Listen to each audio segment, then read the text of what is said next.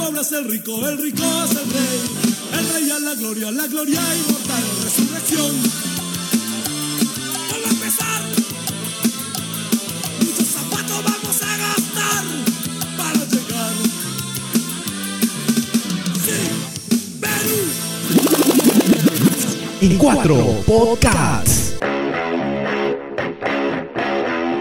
En cuatro podcasts. Hola, hola, ¿qué tal? ¿Cómo están? Bienvenidos a En Cuatro Podcasts, el podcast número uno de Trujillo para el mundo. Ya estamos listos y preparados para una nueva edición con Paula Acevedo. Aún no está nuestro amigo Vicente Castañodí. Sigue ausente. sí, ausente. Sí. ¿Qué tal? ¿Cómo estás, Paul? Muy bien, muy bien. A la expectativa de lo que se pueda venir en el tema político. Se viene el tema político y, Sí. y se tiene que hacer algo porque si no nos podemos reflejar en, en Chile. Se dice que estamos 20 años atrasados de Chile y en verdad pues no, no hemos hecho casi nada, ¿no? No hemos hecho nada en, el- en tampoco como sociedad, no reaccionamos a injusticias de repente que pasan, nos, sub- nos suben la luz 3, 4% cada 6 meses y ni cuenta nos damos, ¿no? Hay muchos temas sociales pendientes. Sí. ¿eh? En el tema de corrupción sí vamos muy bien, pero eh, hay una demanda silenciosa, pero no por eso que no preocupa, sino que podría generarse finalmente un estallido, aunque el peruano dicen que es un poco pasivo para estas cosas, ¿no? Recontra pero pasivo, ¿ah? Pero eh, igual hay todavía hay una factura pendiente que Vizcarra debe, el presidente Vizcarra debe tomar en cuenta y eso se espera de los próximos meses. ¿Tú le tienes esperanza al Congreso? No, no le tengo esperanzas. Van a ver específicamente. Oye, mira, ve, si el APRE está presentando a, a Mijael Garrido Leca, APP presentando acá a Ford y a, y a Valdés. Este, como sus figuras más resaltantes, la verdad que no. Y el moradito presentando a una candidata que la que no conoce. Que no conoce, bueno, no la presenta porque En realidad ella se autoproclamó precandidata y al final fue no hay choteada. muchas esperanzas. No hay Por lo menos no, no, hay, no hay una buena perspectiva tampoco. Pero ¿qué debe hacer Vizcarra para que no suceda una convulsión de acá a unos años? Las AFPs son muchas de las cosas que se están repitiendo. El mismo, acá no tenemos en Trujillo un sistema de transporte público, eh, digamos, organizado. No. Estamos caóticamente, imagínate, eh, ni con el pistas. parque automotor ha reventado hace tiempo. Pero nos acompañan justo para hablar de esto. Le hemos, las hemos invitado, les hemos sacado de sus, de sus medios, tanto de la industria, a Marixa Sáenz y a Karen Laiza de RPP. Bienvenidas chicas, qué gusto de tenerlas. ¿Cómo están? ¿Qué tal? Buenas, buenas noches, buenas tardes, buenos días.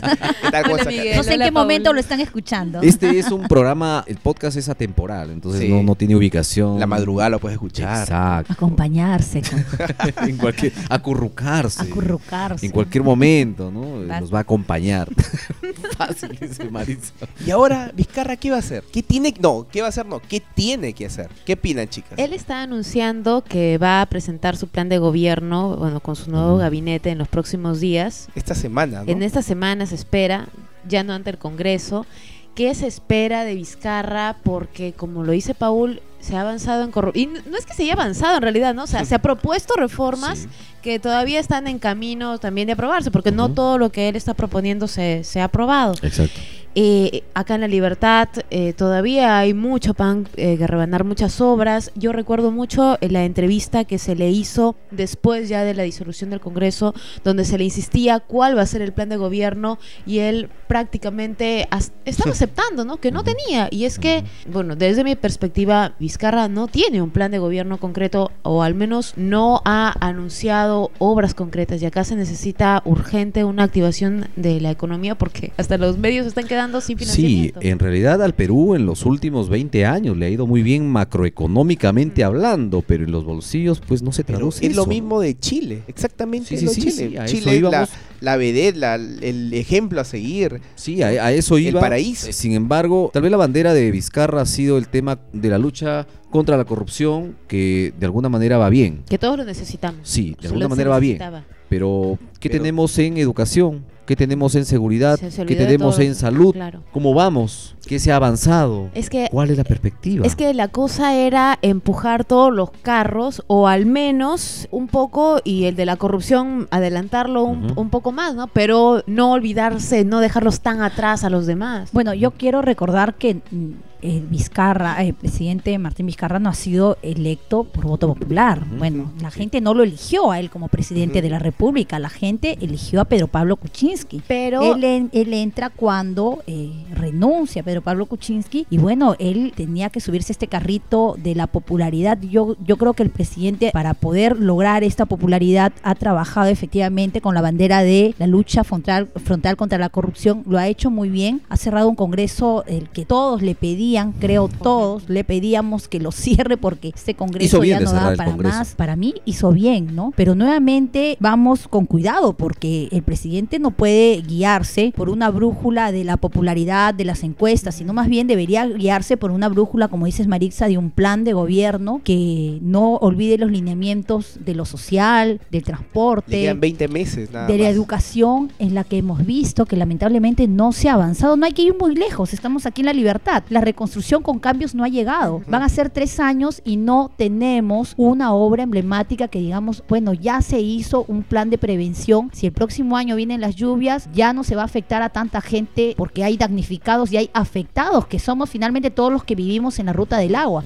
No hay un buen, no ha habido un plan de gobierno. Y, y es más, hay, hay un proyecto que todavía está en estudios. Es increíble. Van a ser tres años y está todavía en estudios de factibilidad. Entonces, ¿en Va a venir otro estamos? huaico y sigue en estudio. El tema de educación. ¿Cómo está avanzando el tema de educación en el Andes? No es solamente llevarles computadoras portátiles a los chicos. hay lugares donde no hay No, donde no hay docentes. No hay luz, no hay internet. No hay docentes, donde las carreteras siguen siendo un peligro para todos los docentes que tienen que viajar horas de horas y se han muerto varios en los Sí. caminos. ¿Por qué? Porque estas carreteras son trochas. No se ha avanzado en el tema vial. ¿Cómo vamos en el tema de salud? Desde el momento en que tú te vas al seguro y no tienes una cita sino hasta dentro de tres meses. Date cuenta de la infraestructura del Hospital Belén, que, bueno, fue eh, en 1495, si no me recuerdo, es, es un convento y sigue siendo la infraestructura casi de un convento y, Y, te puede dar y- y una el Hospital. Belén es el, el- es el hospital, uno de los hospitales que tiene la mejor, eh, el mejor eh, área de neonatología.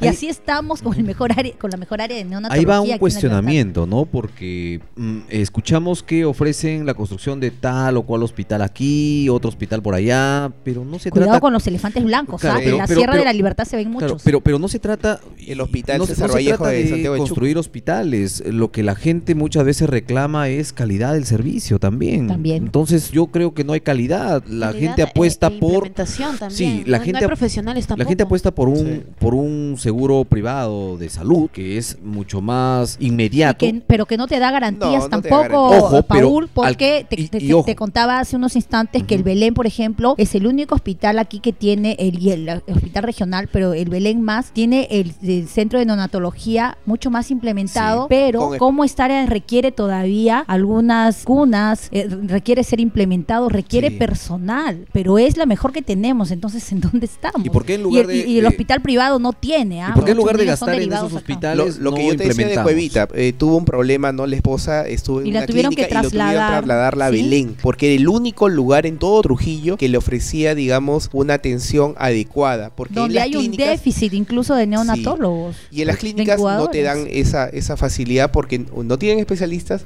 o no están implementados. Bueno, recuerdo que cuando iban a hacer mi, mi primogénito, había yo ya hecho los cálculos y los acuerdos para que puedan hacer en una clínica muy confortable, muy amplia y todo aquello, ¿no? Sin embargo, pues el riesgo era un poco alto, Así que tuvieron que derivarla a un hospital de salud porque sí están implementados adecuadamente y tienen un banco de sangre. Lo mismo me pasó. ¿no? a mí. Entonces, este, En mi mi pequeño pues nació en, en un hospital del estado. En que donde nos tuve ha que so- tocado, ¿ah? Nos donde- ha tocado porque que mis soplarme tres niñas han nacido en el hospital del eh, estado. muchas cosas, el maltrato. el- Bueno, si tú co- que como como papá has sufrido maltrato, imagínate la mamá Sí, a la que te dicen, sí, ya señora, levántese, levántese, Ya, váyase. de- de- y estás de con el dolor, rápido, y eso que yo soy parto natural. Estás con el dolor y te dicen, señora, levántese. Pero señorita, o sea, como tú lo acabas de decir, Sí, sí. vamos al, al servicio, a la calidad. Sí, por eso ponía en que cuestión mucha aquello, ¿no? gente, mucha gente que viene del Andes se siente marginada, se siente discriminada, te tratan pésimo. A esta gente no solamente le puedes dar 100 soles, 200 soles, y, y qué pasó con un hospital digno para esta gente. La calidad de vida, ¿Dónde solamente dame educación, de- dame salud, que es lo básico, o sea, no, no, no te estoy pidiendo nada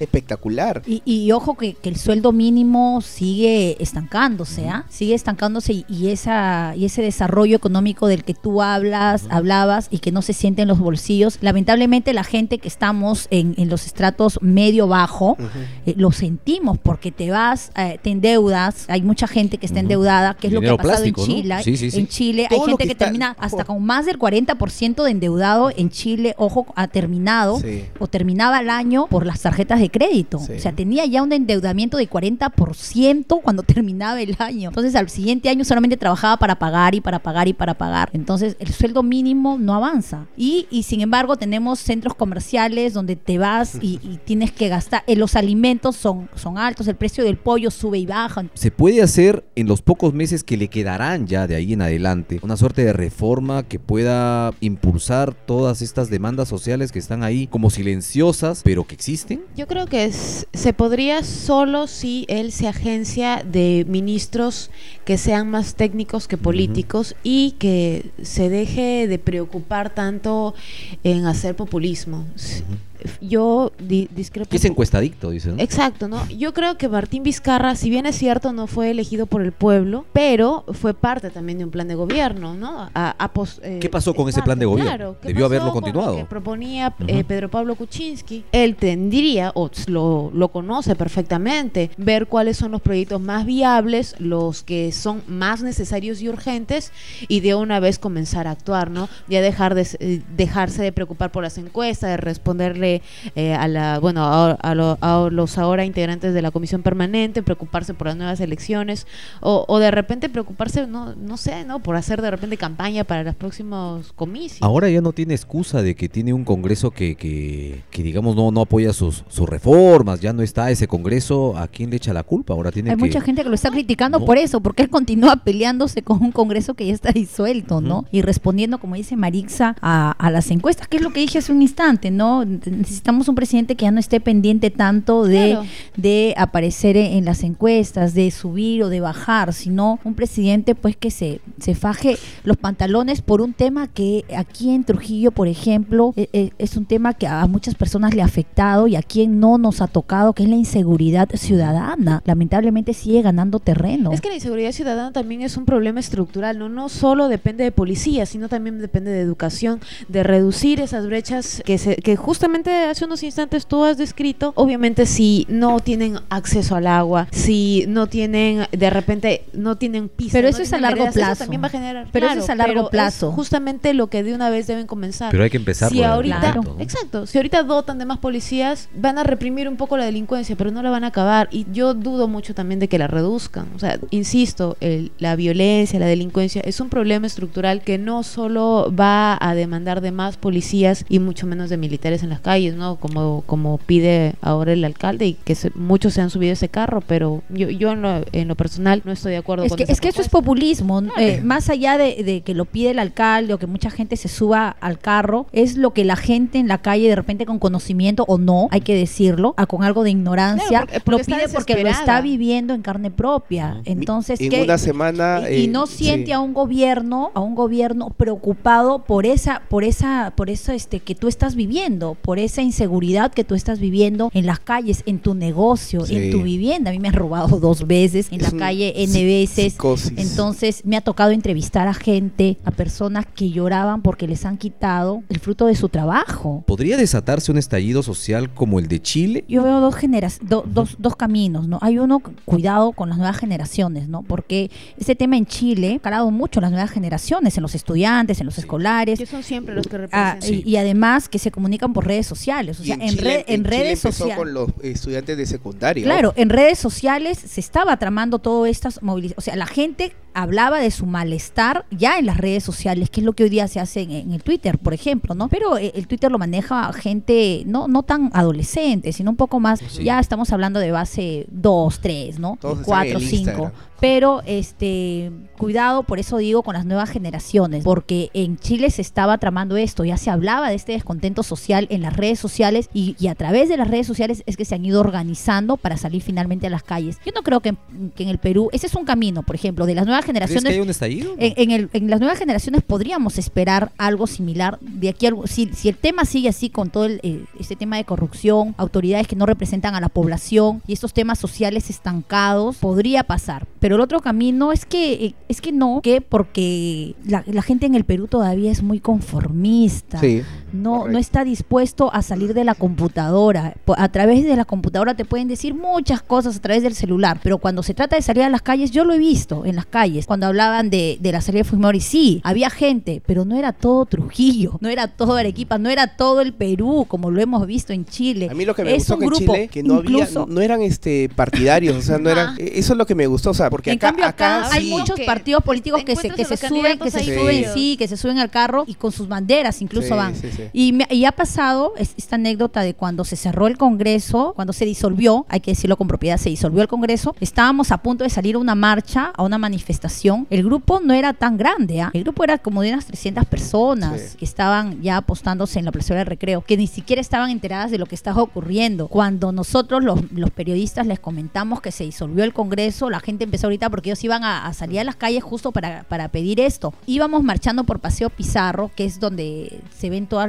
los videos, las fotos y todo lo que hemos, pe- hemos podido nosotros difundir los periodistas a través de, de los medios de comunicación, pero la gente en las calles no sabía lo que estaba pasando. Era increíble que, ¿qué, qué ha pasado? ah? ¿Qué ha pasado? La gente aplaudía, incluso grababan, sacaban el celular y grababan, pero no sabían ni por qué estaban marchando. Entonces, por eso es que te digo que hay todavía mucha gente que está sentada, que es, que es muy que vive conformista en su mundo, que en vive su en día su a mundo. día. Y la mayoría de jóvenes que tú ves, la gran, la, perdón, la gran mayoría de los manifestantes son jóvenes. Tendría que entrar un nuevo gobierno en el 2021 para que puedan hacerse Una ya reactivación sí, total. Ajá. Sí, yo- bueno, yo, yo sí creo eso.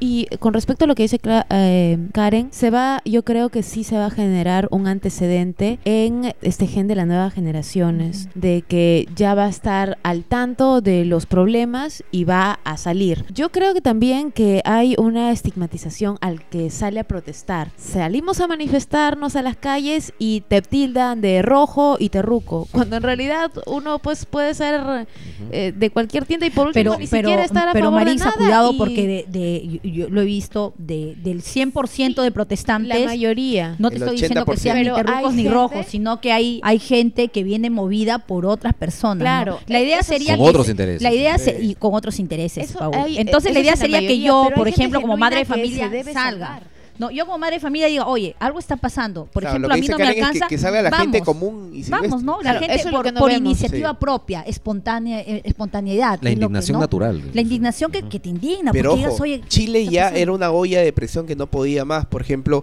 justamente leo el, el- el- el Twitter de Pedro Pascal, que es un actor importante en Chile en- eh, a nivel internacional, y él colocaba ¿no? que el metro de Santiago cuesta cuatro veces más que el subterráneo de Buenos Aires y es más caro que el de Nueva York. El- los senadores se autoasignaron 2 millones de pesos, que es algo de 9.200 soles, por difusión de actividades, que es lo que hacen los congresistas, que es gastos de representación. 9.200 soles, ¿no? Indefinidamente y ya tenía ingresos por 15 millones mensuales. O sea, eso empezó, empezó. Las AFP se embolsan 3% de, de la remuneración por el solo hecho de recibir el dinero. Y la- en las inversiones que cuando se gana, ganan ellos y cuando se pierde, pierdes tú. Exactamente lo que pasa acá en Perú. Ojo, la electricidad cuesta en Chile el doble de lo que cuesta en América Latina. Uruguay, Bolivia, Argentina, Venezuela, Cuba eh, dan educación universitaria gratuita a sus jóvenes. En Chile la clase política lucra con ellos. Y es lo que está pasando también acá. Ujú. Ponerlo, ponerlo a nuestros hijos de acá unos años en, la- en la- una buena universidad. ¿Cuánto te cuesta la mensualidad? Ujú. ¿Tres mil? ¿Dos mil quinientos? No te vayas hasta la universidad. Ándate a los Ah, los colegios, colegios. nada más, los Y es colegios un asalto, ¿no? privados. Y es un asalto. Mano armada. eh. Y, la verdad es que está uno- prohibido tener más de muchos- dos muchos hijos. ¿ah? padres de familia, muchos padres de familia, y, yo lo he dicho también cuando he tenido la oportunidad, porque nos escuchan muchos taxistas también, ¿no? Que se rajan el lomo para que su hijo pueda ir a un buen colegio. Y yo les digo, señores, eh, sean más consecuentes, porque ¿qué hacen llevando a un niño a un colegio donde no lo puedes pagar, donde tienes que trabajar todo el mes como un burro para que puedas pagar un colegio que te cuesta, estamos hablando de 500, 600, 700 soles mensuales y que para mucha gente de promedio, de, de clase media, se puede decir, no lo pueden pagar, tienes que trabajar, te tienes que endeudar con los bancos, entonces hay que ser un poco más eh, consecuentes también con eso, ¿no? ¿no? No tienes que irte hasta la universidad para que puedas ver cuánto se, se está invirtiendo en educación. ¿Y qué pasa? Ya nos los ponen en colegios públicos porque saben todas las deficiencias que tiene la educación. Entonces se van a colegios privados donde en el colegio privado te asaltan, porque cada, cada mes son actuaciones, son ca- celebraciones, Olimpiadas. olimpiadas. Maritza, está tomando nota por el momento, es ya Sí. Descartado. yo quería eso. comentar respecto Ya a ya lastimado. descarté más o menos a lo que tú has dicho, para no irnos muy lejos, eh, RPP publicó un, un- un estudio interesante de cuánto nos cuesta el Congreso y cuáles son los beneficios de tener este Congreso. Uy. Y no, a ver, por ejemplo, nos, nos señalaba que, que un ex oficial mayor del Congreso, José Elice Navarro, detalla que, por ejemplo, el congresista gana su, su, su base, se puede decir, 15.600 soles mensual. Pero aparte recibe bono por escolaridad, dos gratificaciones en julio y diciembre, la compensación por tiempo de servicio entre 50.000 a 100.000 A soles. la mierda. Encima, muchos de ellos, por ejemplo, también reciben asignación de desempeño congresal. ¿ah? Por su desempeño les pagan 7.600 soles. Su O sea, bonificación por función de representación, que acá no lo tenemos porque no vienen casi 7.000, los congresistas, 2.800 soles, solamente por cumplir su función de representación. Entonces, imagina, y, aparte, plata, ¿no? ellos tienen derecho a contar con servicios de personal, asesoría, apoyo logístico para el desempeño de sus funciones. También les dan computadoras, les dan laptops, les dan celulares y, y sus asesores perciben sueldos de 7.700 a 9.400 soles. Es una asesora. Y cada congresista tiene aproximadamente eh, siete asesores. Ojo. Ahí Los técnicos ganan público, 5.300 soles. Un auxiliar 2.600 soles. Es lo que está ganando, imagínate. Y tiene que recibir su oficina, y como te decía, las laptop, tablets, seis celulares para su equipo, pasajes internacionales por comisiones de servicio, cuatro pasajes aéreos nacionales, ida y vuelta, y sus viáticos en caso de viajes al exterior. Oye, Solamente por decirlo, En imagínate. Chile, en Chile. A ver si me escucha algún este. ¿Cómo ven las piezas de recambio? Yo creo que el, el Congreso eh, será importante en cuanto a estas reformas en las que insiste el presidente, ¿no? Sin embargo, ahora ya le toca más el trabajo a, a los ministerios que de una vez por todas comiencen a trabajar. Finalmente, eh, el congresista sirve para legislar y, bueno, fiscalizar, si es que se puede decir fiscalizar lo que están haciendo. Eh, en cuanto a los nuevos cuadros, yo considero que muchos no se van a animar eh, o bueno, los que podrían considerarse buenos, si es que los hay, no se van a animar a, bueno, postular por un corto periodo, o no, o eso será hasta que el Jurado Nacional decida si es que van a poder postular a la reelección para los próximos comicios. Si es así, vamos a conformarnos con un Congreso mediocre, otro Congreso mediocre, pero al menos que va a, a funcionar en pro a lo que está buscando el presidente, ¿no? Porque ahorita los- lo que los partidos están eh, queriendo es que su eh, legislador haga un buen papel para el 2021, Ujú. quede bien parado y finalmente pueda generar Que sirva como representatividad. caballito de batalla Exactamente, ¿no? a muchos candidatos. ¿Cómo, cómo ves esta, No, no, esta- no, no, esta- yo creo que no, no quiero ser pesimista, porque tampoco es bueno ¿no? caer en el pesimismo. ¿no? hay, sí. gen- hay periodistas que, no es ser- no es ser que abren la boca y votan no y, y votan mucho mucho veneno. No, eh, en mi humilde opinión no soy analista política tampoco, pero no, yo yo sí tengo eh, tengo esperanza, de que al en menos Mijail, no no de que cambie en no, pero Jorge, en Valdés. no, no, no, no, de estos cuadros me da mucho miedo. Pero va a ser un congreso que no va a poder hacer mucho. ¿ah? Va a ser, eh, en el tema, me refiero que nos interesa a nosotros los pobladores, en el tema de, de leyes, porque ellos están allí Sí, sí, sí, para, para legislar. para claro. legislar. ¿no? Y para fiscalizar también, Sí. que muchos de ellos no cumplen tampoco ese papel.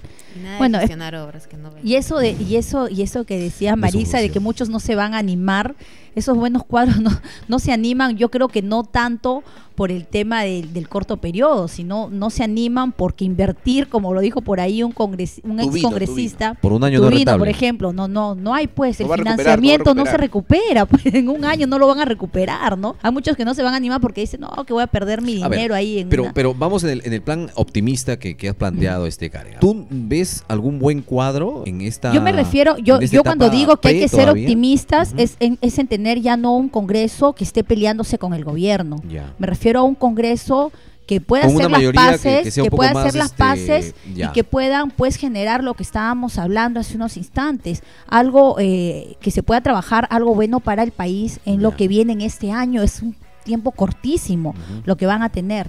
A eso me refiero. Por ejemplo, en Alianza para el Progreso van a trabajar para una candidatura presidencial que ya se viene. Entonces, todos van a Acuña querer quedar bien. Acuña es fijo, por ejemplo.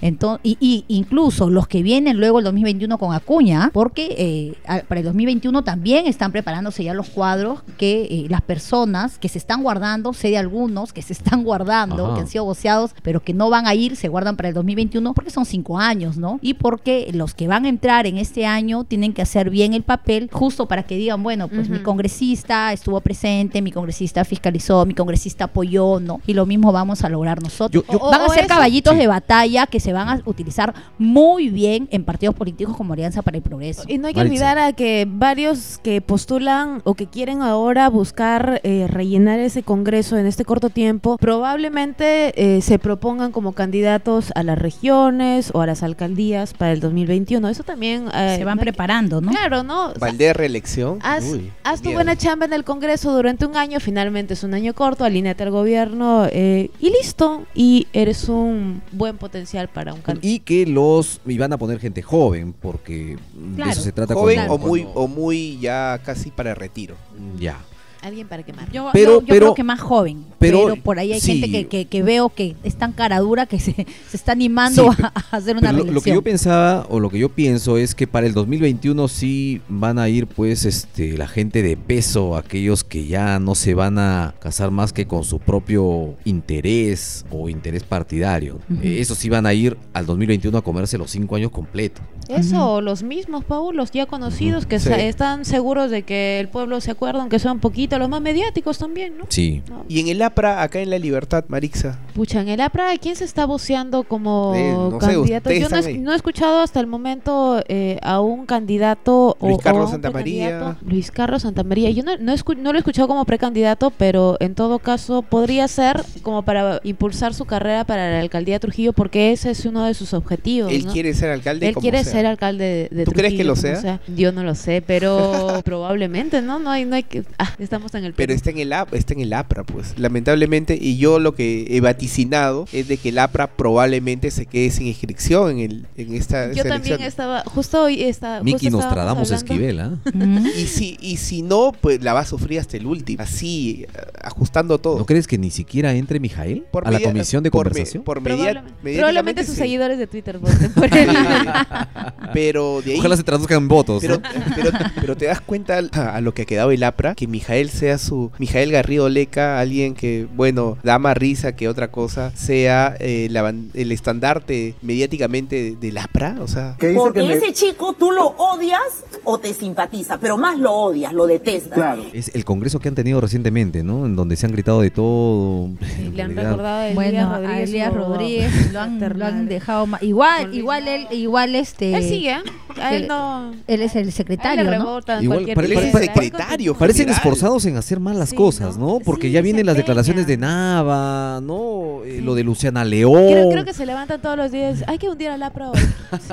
Mulder le habla por To- WhatsApp. eh, un donde no hay esto, nada ¿no? de confraternidad, ¿no? Porque ellos La tienen incluso la, fraternidad la ni la quedó- confraternidad, ni la unión, ¿no? Pero es, pero es cierto, acá en, en- en Trujillo no se Yo he escucha visto de nadie, por lo jóvenes menos. por allí que han esta, que están este, postulando como precandidatos, algunos jóvenes, de cuadros jóvenes, que es lo que concuerdo contigo, Paul, me parece que, que van a van a apostar por eso en algunos partidos, como para, insisto, Maquillar la cosa. insisto, para que sean el caballito de batalla de lo que se viene el 2021 para muchas candidaturas presidenciales. Jóvenes, no se presten, no se presten Para que para digan el llegó la juego, ¿eh? renovación. Uy, uy. Llegó la renovación o también para, para que puedan este ellos realizar, ir haciendo como quien dice un trabajo previo ya. Y para el Ir 2021 arando el vienen personajes este de peso, como en otras agrupaciones vienen las Marta Chávez, las Rosa Carmen. Lozada, ¿no? Vienen todos esos personajes que ya sabemos cuáles son sus comportamientos. ahí una vez que y acá el, el moradito, porque justamente conversábamos el,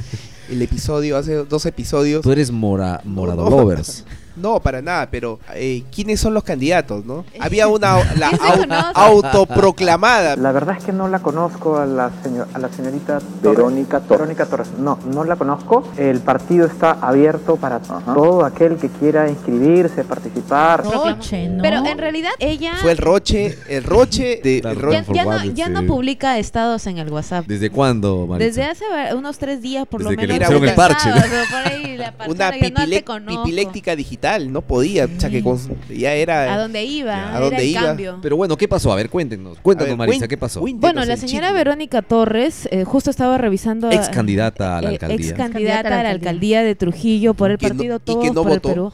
Exactamente, eh, más conocida como la española. Que no tiene casa o Exactamente. domicilio conocido acá en Trujillo. según DNI. Bueno, anunciaba eh, días antes el señor Santa, Mari- Santa María es el de Todos por el Perú, sí. Ajá. Él estaba anunciando que, bueno, ella fue expulsada, ella lo confirmó. Según manifestaba, es, la gente, eh, los militantes de Todos por el Perú no iban eh, prácticamente a su ritmo, po- porque ella es una persona muy activa en las redes sociales, por ejemplo. Mm.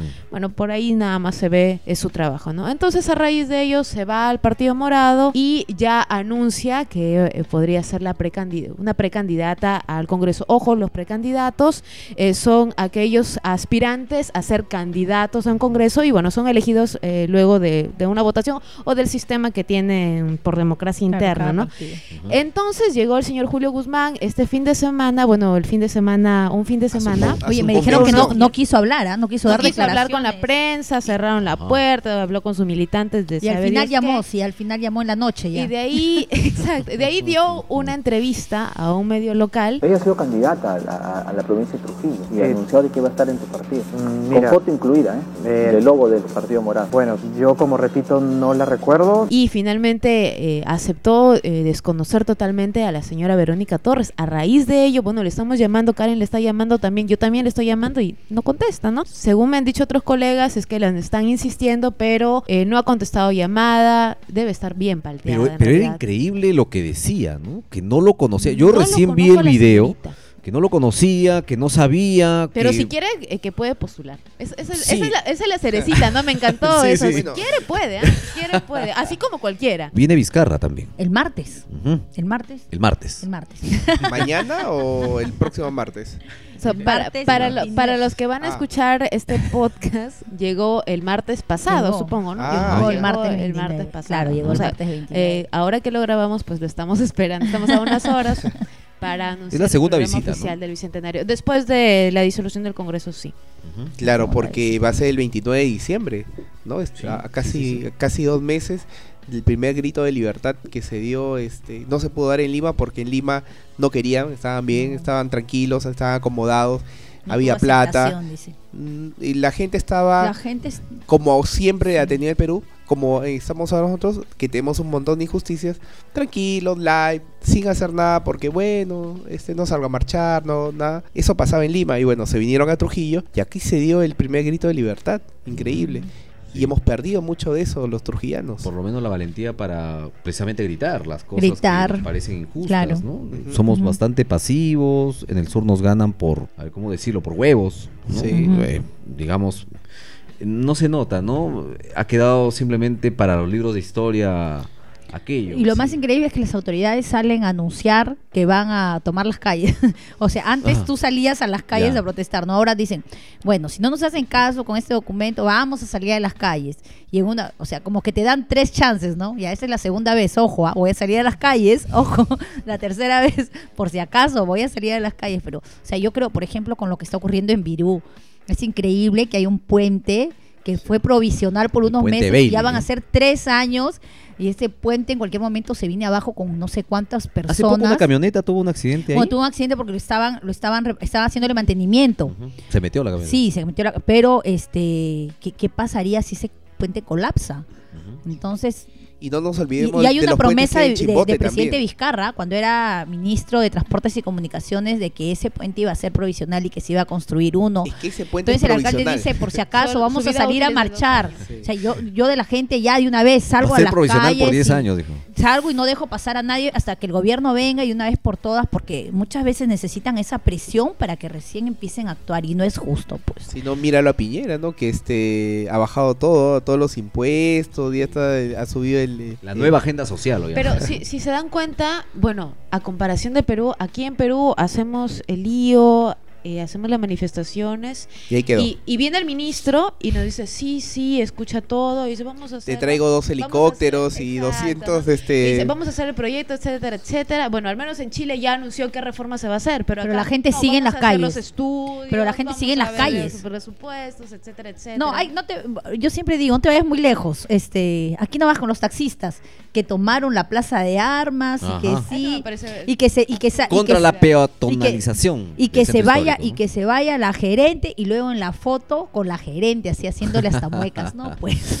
Yo, yo me acuerdo cuando... O sea, se olvidaron El, rapidito. el año pasado no, y ese tema no se discute. ¿ah? terrible a Elidio Espinosa y hasta que Elidio les dio, bueno, a reabrir el CETIT si mal no recuerdo y lo sacaron en hombros, ¿no? Ese dirigente que ahora está No somos muy consecuentes, ¿no? Otro fi- No, otro claro, figuretti. no somos muy nada. consecuentes. Deberá, o tal vez tiene pretensiones de candidatear para algo, ¿no? O de repente seguir lucrando, ¿no? De los mismos miembros de esa asociación de taxis, ¿no?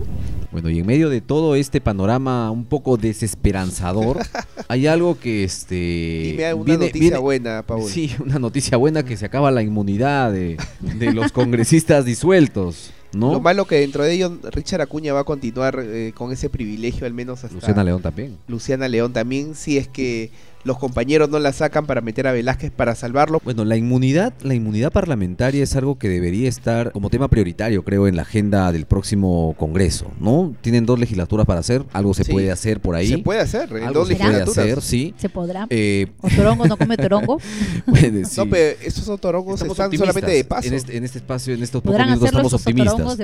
Porque la inmunidad y ahí se presta confusión también, ¿no? Hablan de inmunidad y del antejuicio. La inmunidad eh, parlamentaria en realidad rige por 30 días después de que el congresista ha culminado sus funciones. Sin embargo, luego viene la figura del antejuicio, que es otra prerrogativa del legislador. Y este antejuicio se años. refiere, se refiere a cinco años donde no, lo puedes acusar para nada de lo que hizo. Exacto, Ejemplo, pero por delitos vinculados a su gestión. a sus funciones. ejemplo, ejemplo, nuestra amada Rosa Bartra, ¿no? Que si es que se le encuentra algo que ella pues este Faltó su, como congresista. en su oh no, o su- en la comisión, ¿no? Que exculpó, comisión excluyó. Lavajato. congresista, obviamente. Claro, como claro. congresista, de acá en cinco años todavía la podrían Que este, no incluyó a Alan investigar. García. Sí, que adrede no, no investigaron. Sin embargo, la inmunidad sí es para delitos comunes, ¿no? Ujú. 30 días para... o sea, Lucianita ya fue. Sí, y eh, los de la comisión permanente...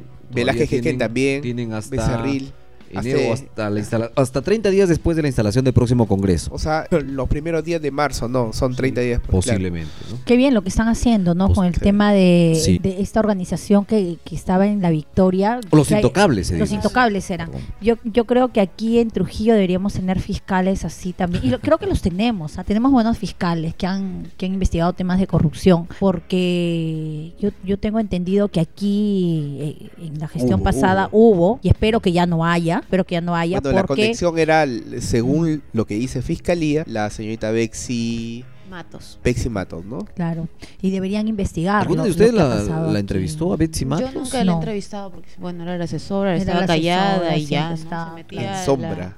Sí, era la sombra, pues, ¿no? Como, como la, las- Como los asesores que luego terminan era siendo la Montesina. Ajá. la- los montesinos. Pero ¿creen que esa figura de lo que ha ocurrido en la victoria Sucedió No. acá. Ocurrió aquí también? Yo- Ah, así te comentaba, claro, que, que incluso cuando salían los, los agentes de Serenazgo a realizar sus protestas, me tocó por ahí conversar, como digo, siempre fuera de la, de la entrevista, Off fuera de- del audio, y, se- y señalaban algunos, eh, lamentablemente sin pruebas, que sí habían eh, malos funcionarios que eh, aceptaban, ¿no? Estas bolsitas, estas famosas bolsitas de las que muchos comerciantes han, han, han dicho, han hablado, que, que tenían que reunir para poder brindarles a los agentes que finalmente terminaba en, en el poder de los funcionarios, ¿no? ¿A dónde iría a llegar ese dinero? Ahora, yo, no? a- a- yo Pues, recuerdo mucho una entrevista que hice a un gerente de desarrollo económico porque eh, yo siempre lo cuestionaba y le decía, ¿para cuándo? Pues el tema de los ambulantes, ¿para cuándo? Siempre me iba yo y le decía, ¿ambulantes para cuándo? Le decía algo así. Pero él, él este, en alguna ocasión conversando, también fuera de la entrevista, me dijo que él tenía mucha voluntad. Me dijo, yo, yo lo iba a hacer, Pero, pero, pero ha sido un tema político. Y eso me, me, me dejó, y no me quiso decir más. Me dijo, ha sido un tema político. Le digo, ¿cómo así? El alcalde no ha querido, le dije, el alcalde no ha querido que, que se intervenga. Lo dejo ahí, me dijo.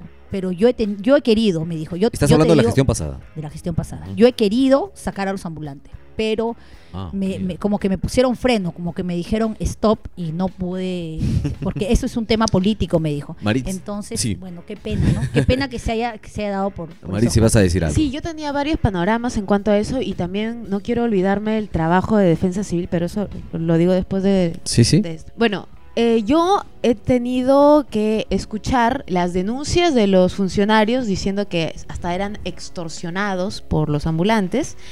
Eh, he visto también ambulantes que sí me confirmaban de que habían entre estos comerciantes los típicos dirigentes que formaban asociaciones de vendedores y les cobraban a cada uno el, el sol, eh, el sol o dos soles, eh, la cuota, porque supuestamente se iba a entregar una bolsa. Ahora, el fin de ese dinero todavía pues hay demasiado que investigar porque no se sabe si se lo quedaba este dirigente eh, o se, queda, se lo llevaba se lo realmente llevaba al funcionario. funcionario, ¿no? Ahora, también quiero resaltar el tema de defensa civil porque a mí me llamó mucho la atención el hecho de que en la gestión de Lidio Espinosa el trabajo de eh, este subgerente de defensa civil era cerrar locales constantemente. Eh, También ningún- surgieron denuncias Claro, en ese exacto, caso. sin ningún Mm. trabajo de prevención previa, o sea, de explicarle, señor, por favor, tiene que pegarle la lámina eh, al vidrio, tiene que cumplir con estas eh, normas. Simplemente llegaba en un día y cerraba todo y al par de semanas de pronto estaba abierto nuevamente, que supuestamente se Sí. presentaban eh, recursos judiciales, cosa que yo en lo personal no lo creo. Y por ahí siempre eh, existían los comentarios de los mismos comerciantes que eh, referían que se les había pedido, se les pide un monto de dinero para que se pueda llegar a un destino que era un funcionario de defensa civil que no sabe que no le cierran el local. probablemente sea el gerente exactamente y que a raíz de eso se pueda Ahora recuerdas que pasaba esto justo en los centros comerciales y fuera estaban los ambulantes con, con lo que yo siempre he dicho, con estas estructuras de metal que es Sí. increíble que las hayamos tenido tanto tiempo en la Avenida España. Eran local, o sea, Sí. ya eran local, eran tiendas. porque era- ahí era habían hasta stand. cambiadores, eran su Sí. stand y, Sí, gratis. Y la, ¿no? y la respuesta de, del de Defensa Civil que cerraba todo esto era no es nuestra competencia, nosotros nos dedicamos de la del local para adentro. ¿no? En la calle ya le corresponde a desarrollo urbano, si mal no recuerdo, bueno, seguridad ciudadana. Bueno, a mí lo que me decían es que ya les habían recomendado, pero que finalmente la decisión, claro, era... No, bueno, a mí me decían de- eso. Ahora, yo, tengo, yo tengo una, un- y esto es algo que yo no lo estoy inventando, una, tengo una prima eh, que trabaja, tiene un, un local, dos locales en realidad, y ella me cuenta de una señora que eh, vende pantalones, si no me equivoco, en esta zona de Sinchirroca. Y que esta señora no tiene solamente un, un puesto, ¿ah? tiene cerca de tres a cuatro. Esta señora trabaja como ambulante. Esta señora no paga impuestos, esta señora no paga local, no sé si hace chanchita, pero esa señora sigue en las calles sí, y, y tiene cerca de tres a cuatro. Ella es como tipo proveedora. La señora tiene una buena camioneta, la señora tiene a los hijos en muy buenos colegios y cuando celebra los cumpleaños, anda a ver qué fiestas hace. ¿ah? Cierra la calle. Creo que ni Paula Acevedo hace ese tipo de fiestas. ¿Qué ¿ah? va a hacer? Y- Con y todo, ya se viene el cumpleaños de Paula. Acevedo. No, ¿no? lo hace con orquesta, las cajas de cerveza no faltan. O sea, es una persona, es una empresaria que se ha hecho de todo el dinero con el comercio informal. Entonces, ¿por qué las autoridades no van, no hacen una investigación o no van a esa persona que tiene hasta cuatro, cinco? O sea, ella es tipo proveedora. Y, y ella me dice, esa señora, todos la conocen, ¿ah? Todos- tú te vas a consultar, todos la conocen, todos saben quién es, cómo le dicen, porque incluso ahí se manejan mucho por apodos, cómo le dicen que es la señora y cómo ella invita a todos a las fiestas cuando hace sus reuniones, sus cumpleaños, sus fiestas. Pero esta señora no paga impuestos, entonces no hay gente tan pobrecita en estas zonas. Lo malo es que muchas veces no hay forma de demostrarlo, ¿no? Entonces no se puede permitir desde el primer momento de que esta gente siga lucrando en las calles, colocando estructuras de metales, maniquís, en una zona que debería ser libre para el tránsito de los vehículos. Y a mí me ha tocado cubrir, Marixa, no sé si tú también, cuando iba, iba haciendo este, algunas tomas o entrevistando a la gente para conocer su opinión, muchas personas increíblemente me decían, pero pobrecitos, déjenos trabajar". pero el trabajo es para todos, Sí, sí. ¿no? Pero Qué creo que estas, estas personas no conocen de esta empresaria que te digo y que debe haber muchos así, que van y proveen y finalmente eh, terminan ganando un dineral del comercio informal.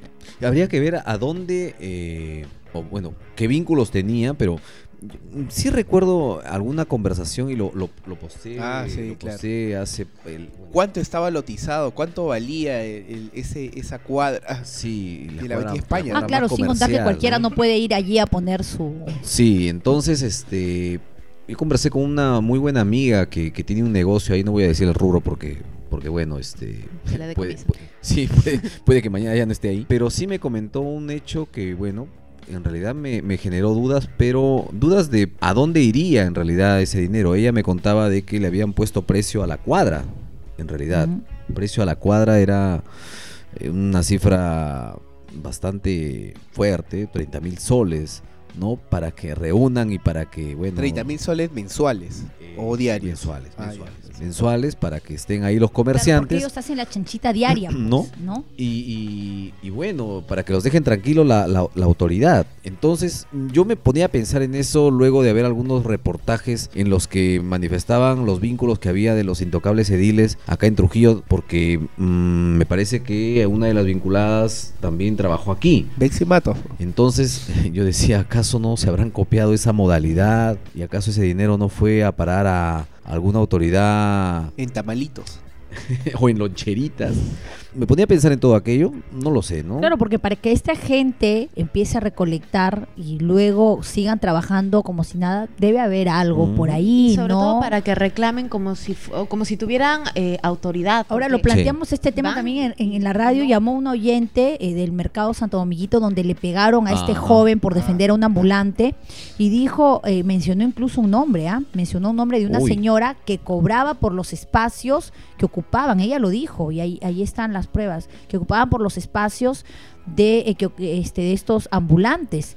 Y esa señora se está haciendo rica porque diario cobra, dijo, ¿no? Una suma de dinero. ¿Y dónde están las autoridades para que vayan a esta señora, ¿no? Porque se está haciendo Ahora, rica yo, con, yo les con los planteo una ambulantes. pregunta. ¿Es posible que alguien particularmente pueda hacer ese tipo de trabajo para beneficio propio o tendría que estar vinculado con alguien de la autoridad? Yo creo que tendría que estar vinculado con al- sí, con, con algún nexo. Debería tener la, la Debe haber anuencia de algún- alguien. claro, debe haber algún- Por, por ejemplo, eh, hay, hay algún ambulante respaldado de repente por un sereno, ¿no? Y dice, Ajá. oye, y que los vean nada más conversando ya es suficiente, creo yo, para que digan, ah, no, él sí tiene, sí tiene algún contacto, hay que pagarle. Ahora- Así no sea cierto. No hay que olvidar que mucha- muchos años atrás este, esta gente que hace comercio informal ambulatorio ha sido utilizada políticamente, Sí, Paul. sí, sí, sí. Y esto pasó en los exteriores del mercado mayorista, Claro, Acuña donde en la avenida Los Incas, no, no fue Acuña, fue Murgia, porque eh, esta alcaldesa de Lapra que tuvimos, la, la dama de hierro, Miriam- Miriam, Pilco, los, los retiró totalmente. Y eso te digo porque hablé con un dirigente del mercado y me dijo, ella vino y los, los retiró, los sacó. Se llevó de encuentro la se va, claro, se va estaban ella, se va ella, viene José Murgia y los regresó pero por un tema de promesa política. Los regresó a las calles. Y desde ese entonces esa gente no se ha retirado de ese lugar hasta que, claro, hemos visto ya el operativo Ajá. que han hecho hace unos meses las autoridades de ya con Daniel Marcelo, pero esa gente continuaba en las calles. Y esa gente era la que hacía basura y la que sigue haciendo basura en las calles, la que vota, la, por la que vienen los roedores, por la que venía, o sea, había una suerte de enfrentamiento entre los informales y los formales. Pero más allá de ello, es cómo esta gente ha sido utilizada políticamente en ese tiempo por Murgia, luego por Acuña y también por Elidio, porque yo conversé con un comerciante informal cuando estaba en Sol TV y me dijo, pero ¿por qué ustedes hablan mal del alcalde? De Elidio es muy buena gente, si él nos permite trabajar Es aquí, que él nos deja aquí, él nos Este deja trabajar. también. Claro, él te deja trabajar porque, claro, eh, ha habido un, un voto pues, eso, eso iba a que mencionar muchas veces lo, que, buscan las lo que autoridades. decía Maritza, ¿no? Me hace acordar cuando ya iban a sacar de circulación los ticos Claro, y llegaba el periodo de elecciones y decía, los vamos a programar un año más, Ajá. sin caso, ¿no? Y entonces venían, no solamente a los comerciantes se los utilizó, siempre hay un cálculo político. Y, y yo ahí. recuerdo y yo recuerdo varios ticos el año pasado con la fotografía de Lidio, de Lidio Espinosa com- como sticker en la en, en uno de los parabrisas, ¿no? También ya anunciando el respaldo solo para que no se ejecute la norma de su salida. Bueno, finalmente ya Claro, salió ahora, y no, ahora no es tampoco confirmar que él lo ha utilizado, pero sí muchos funcionarios pues se valen de eso. O si no, cuando están en campaña, utilizan también Sí, muchos candidatos. y bueno, eso, la ¿no? gente se presta tampoco- también, pues, ¿no? no Sí. tampoco O los comerciantes cuando invaden el, el- el área pública en temporadas de fiestas de fin de año, ¿no? Ujú. También. Uf, eso cuántos Ya- ya años le hemos Ya a se un par viene, de semanas, ya se Estamos viene, a, ya. a semana. Listo, muchachos. Bueno, este, vaya que las conversaciones dan para más Sí, y sí, obviamente de repente vamos a tener otro capítulo más adelante. bueno, chicas, gracias por estar aquí en Cuatro Podcasts. Marixa, ¿dónde te escuchamos? Te, te leemos? Ah, nos puede, bueno, me pueden leer. No, revisen, visiten nuestra página, la, la página triple. Es una de las más visitadas de, de Trujillo, ¿no? Es una Y en las y- redes sociales estamos haciendo iniciativas eh, importantes como son los resúmenes de noticias, estamos tra- haciendo transmisiones en vivo, estamos también haciendo información propia. Es una página que hace contenido propio además de mm, buscar agenciarse de información de, de otros medios. Yo creo que le da- debe dar más punche a la industria a eso, focalizar, porque al final Es el- es yo el creo que, que es lo que le puede dar, eh, digamos, la plata, o sea, mover más en el futuro, más que el tema de de, consejero. de la sí, prensa. de la prensa. Es, es la Pero, verdad. pero Y- Marisa, y ¿tú, tiene- tú sales a narrar las, las noticias, ¿sí? Sí, Como presentador. eh, Digamos, sí. para, para, para Claro, hacerle de conocimiento a los, a los lovers, a los haters.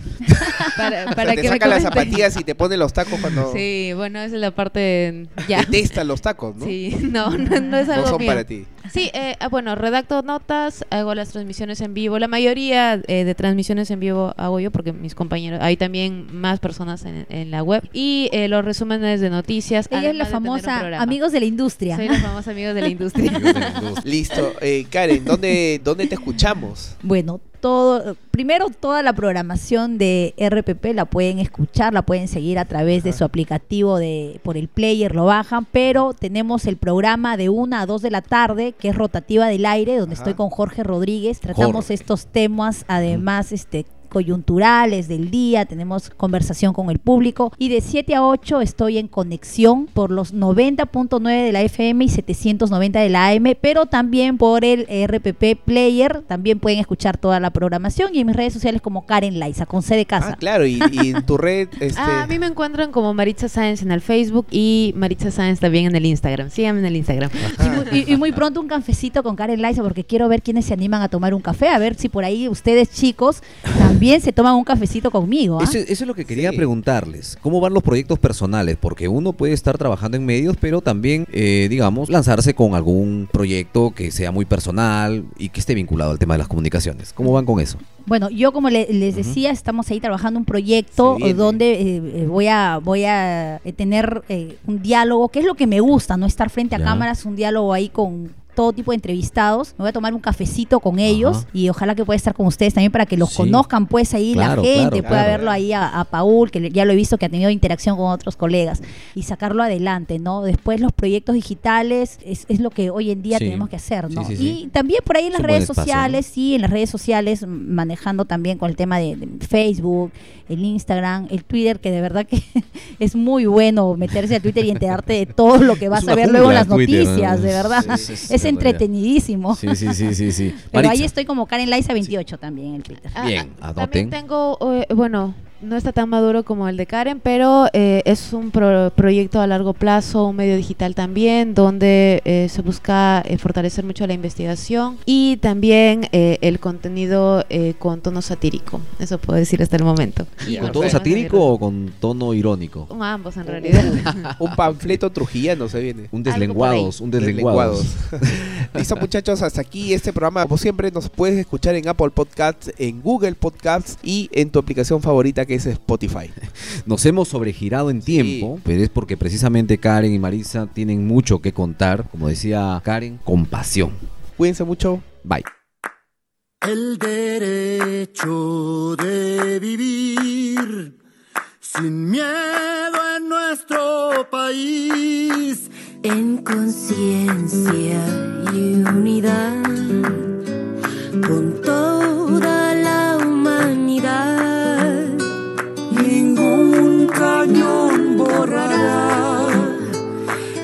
Ooh.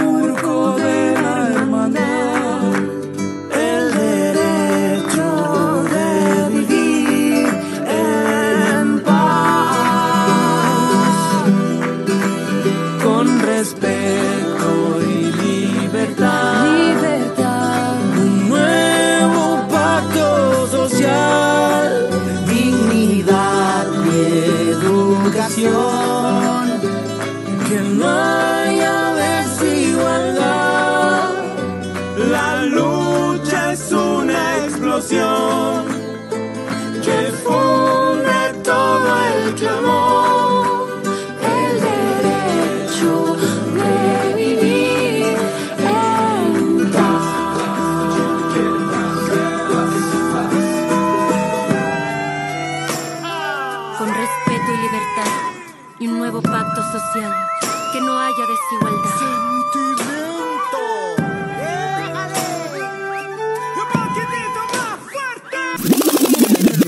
En cuatro podcasts.